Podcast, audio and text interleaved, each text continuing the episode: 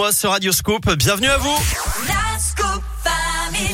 La terre, la pierre et vous. Et c'est avec Philippe Lapierre. Bonjour Philippe. Bonjour Eric, bonjour à tous. Vous nous parlez de quoi ce matin Philippe? Aujourd'hui, on va parler de subventions pour planter des arbres. Et oui, Ah. bonne nouvelle, on peut se faire aider pour créer des îlots de fraîcheur et lutter contre le réchauffement climatique. Alors, ces aides financières existent déjà en fait hein, dans certaines villes pour les habitats collectifs, mais la nouveauté, c'est que ça existe aussi maintenant pour les habitats individuels. Et la première ville de la région à se lancer, eh bien, c'est Chassieux, près de Lyon. Chassieux, 10 000 habitants, un aéroport, un centre des congrès Eurexpo, des usines et des champs. Ouais. Autant dire qu'il y a besoin de végétaliser. La mairie propose donc depuis début novembre un coup de pouce pour les personnes qui vivent en pavillon. 50 à 100 euros par arbre planté, soit 50 à 70% du prix.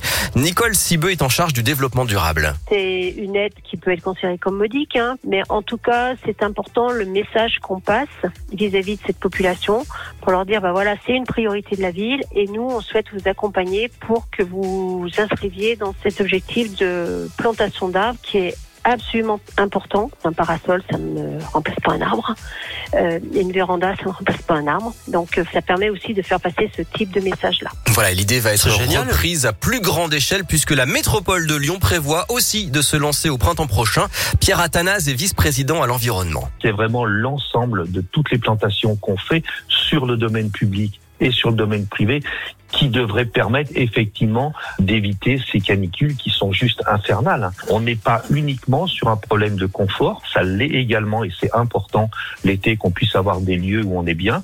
C'est important pour la biodiversité, mais c'est également devenu un problème de santé publique. Voilà, et ce type d'aide, donc, vous l'avez compris, existe déjà pour les résidences collectives, mais la nouveauté, c'est qu'elle s'étend aux habitats individuels pour que tout le monde puisse planter des arbres dans son jardin. Un moyen très simple et très efficace de lutter contre le réchauffement climatique. Puis ça fait plus de bois pour la cheminée, c'est cool. Exactement, vous avez bien raison. Voilà. Avec un Non, foyer en vrai, ouvert, bien sûr. En vrai, je trouve ça super. En Ouais, c'est une bonne idée, Et savez, je, je sais pas. Enfin, est-ce que c'est en fonction de l'arbre, genre si c'est un sapin qui coûte euh, machin, est-ce que c'est calculé comme ça les aides, je sais pas, mais C'est euh, un pourcentage du prix Ouais, et ça doit pas dépasser un certain plafond. Voilà, ça dépassera pas 100 euros, mais c'est déjà pas eh mal. ben, c'est une bonne idée. Merci beaucoup, Philippe. La Terre, la Pierre et vous est à retrouver en replay, comme d'hab, sur radioscope.com. On se retrouve la semaine prochaine, Philippe. À plus. La suite avec euh, Joga, ce que, dans un instant, et Katy Perry.